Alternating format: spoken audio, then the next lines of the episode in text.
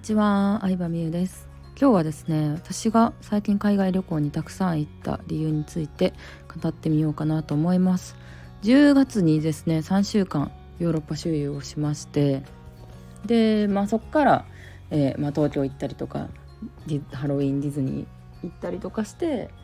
で11月の最初からまた台湾旅行に行ってきました。でねあのまあなんで旅行したかというとやっぱ一番は若い時のに、えー、やらなかったのを後悔してるっていうのが結構ありますね。うん、というのも私はずっと、まあ、子供の時とか学生時代から海外に興味があって、うん、なんで興味があったかっていうと、まあ、自由じゃないですか。日本は割とこう和を大切にするというか、うん、なんか出しゃばっちゃダメとかみんなと同じにするっていうのが重要視されてるわけやけど、うん、海外のドラマとか映画とか見た時にこんなに自由でいいんやって思ったしあの別の世界があるんやなって思えたことであこの国行ってみたいなとかまあ好奇心旺盛っていうのが一番あるかな、うん、昔からね冒険とか好きやったし。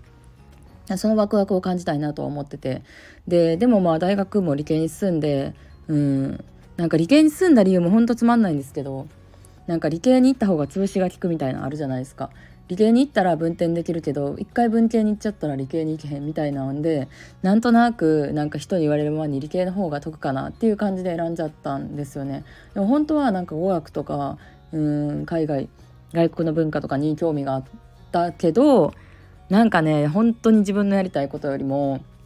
世間体とかを優先してしまってて、まあ、それをなんか後悔というかうんそうだな留学したかったなとかっていうのがやっぱずっとあったかなって思う。そうだってさ普通に生活してたらさうん学生時代にあの海外旅行に行かんかったらさ基本的には行くことなくない？新婚旅行とかしか行くことなくない、うん、もしくはなんかそういう商社とか海外駐在があるような仕事に就かんかったらそんな長期で海外行けることって基本的にはないと思うんだお金も時間も必要ってなった時に。うん。って思ったら学生時代のチャンスを逃してしまったことでうわもう私一生海外行けへんにやってずっと結構しばらくなんか悲しくてうんでしかもさ長く行くってなったら留学ぐらいしかないからさそれやったらさ社会人をやってるけど会社を辞めてあえて留学するとかさなんかすごいその会社の中で認められて会社のお金で留学するとかもさまたハードルが高い話になるやん。うん、でもなんかその海外留学をしたいなとか長期で海外に住ん暮らしてみたいなっていうのがずっとずっとあってで若い時ってさお金もないしうちの実家もさそんなにお金持ちな方じゃなかったから海外留学そな海外留学したいっていうのは多分言ったことあるんだけどあるんだけどそのカリキュラムに入ってるとかじゃないからさ留学費は誰が出すんやとか一人でそんな長期に行くの外国は危ないみたいな感じやったんでうちの両親は。うん、でそれがこう独立起業してで、まあ、友達と海外旅行行ったりとか、うん、一人で行ったりとかしてちょっとずつ夢を叶えれたっていう感じ。うん、だからやっぱりずっとね海外に行きたいっていう思いはなんかずっとずっとあったっていう感じかな。そう。なんですよ。なのでなんかやっぱり若い時に20代前半とかの時にやりたいと思ってたけど妥協しちゃってなんかその危ないとかお金かかるって言われたことでさあもうなんかそんな高望みをしちゃダメなんやって思っちゃってたしね私も実際。うん。なんかそこまでそういうの言われても絶対行きたいからお金出してとは言えなかったね。うん、なので自分で稼いで自分のお金で海外に行ったって感じではあるんですけど、うん、まあでもなんかねそのなんだろうな母親もそれをなんか分かってくれてたみたいで、うん、なんか言ったらねお金をくれたんですよね。そう。まあ思えば私の母親はずっと子供の幸せを願ってるような人で、うん、自分の服とかは全然買わへんけど子供の習い事とか塾とかには、まあ、お金を出してくれたりして、うん、留学とかはね海外外国が危ないっていうので出してはくれなかったんですけどまあなんかその親が認めたことで教育的なこと文化的なこととかやったらお金を出してくれるって感じだったのでなんかね今回の旅行の前もね100万円をくれましたねお母さんは。うん本当にありがとうって感じ有意義に使えたかなって思うしどうせ海外行ったりとか旅行するんやったら絶対早い方がいいと思うし、うん、誰にとっても今がさ一番若いわけやからなんか早く経験するのに越したことはないなって本当に思った。うん。かな？そうその後悔がまあ1個あった。まあこれが1個目。1個目の話長って話なんですけど すいません。うん。そう。だからなんか過去の自分に対して行動に対して後悔してるから同じ後悔をもうなんか30代になってからやりたくないなと思って思い切って行きましたね。そう。海外旅行行くってなった時にさ予算も行きたい国も休みも同じぐらい取れる人なんて、まあ、基本的にはいないわけですよ。夫婦とかでさえそうやと思う。親友とかでさえそうやと思う。同じ趣味の人なんていひんからさたまたまさ海外旅行先で出会ったとかさ海外旅行って共通の趣味を持ってる夫婦とかだったらあると思うけど私の主人は別に海外旅行が趣味とかじゃないし、まあ、むしろ日本でのんびりコンビニ弁当を食べてバラエティ見てる方が楽しいっていうこう日常のちっちゃな幸せをこう幸福を感じる人やからまあ、海外旅行が趣味ってわけじゃないしね、まあ、だったらでも私は絶対行きたいから、まあ、一人で行くしかないっていう感じで一人で出かけたわけですよ。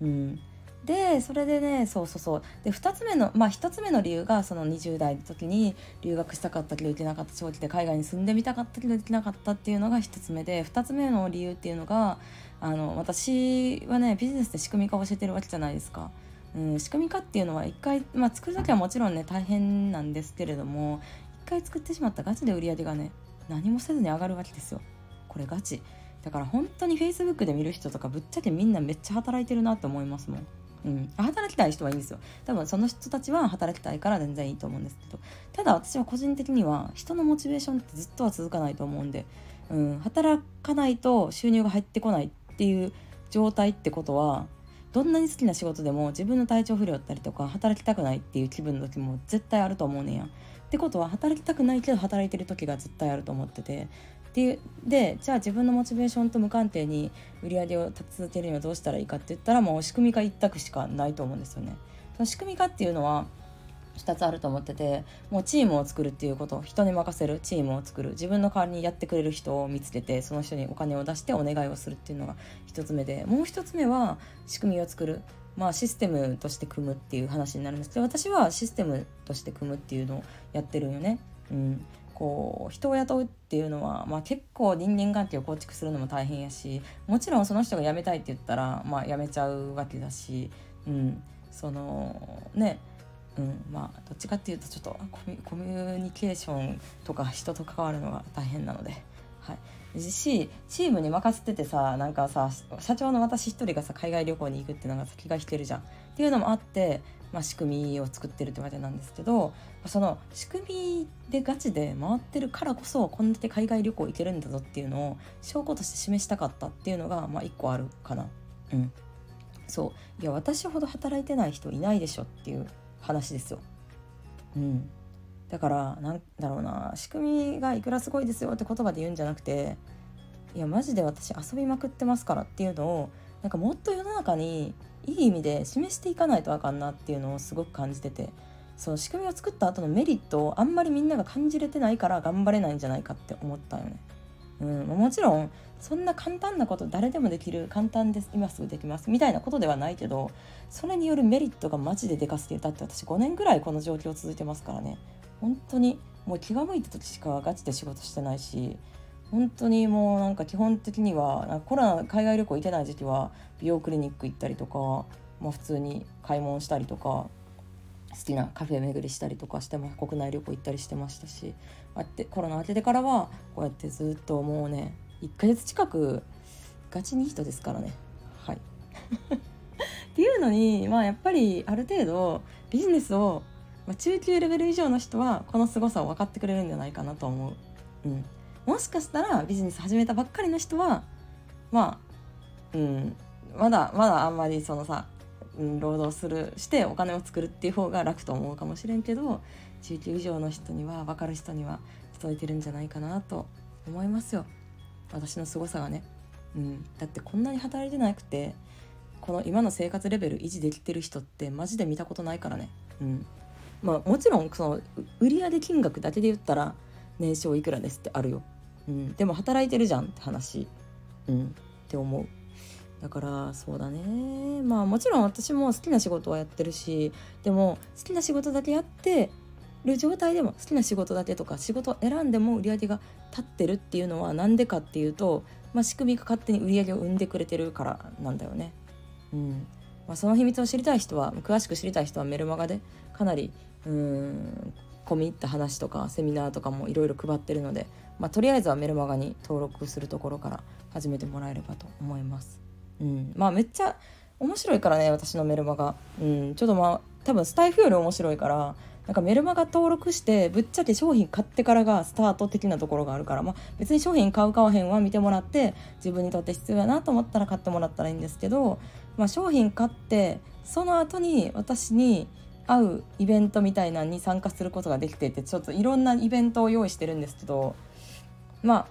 あとりあえずメルマガに登録してもらわないとちょっと始まらないかなっていうところですね。はい、なのでスタイフ聞いてる人でメルマガ登録しないって方は是非登録してみてください。本当に働かなくてももう遊んでても旅行中でもどうやったら売り上げが上がるのかとかそのためにどういうことすべきなのかどういうこと勉強すべきなのかっていうのをマジで出し惜しみなくいろいろお話してるので、まあ、あんまりこれ語ってる人って女性起業家では特にいなくってなので是非、えー、こういう生き方をしたいなと思った方は、えー、見てみてください。ということで今日は以上になります。バイバイ。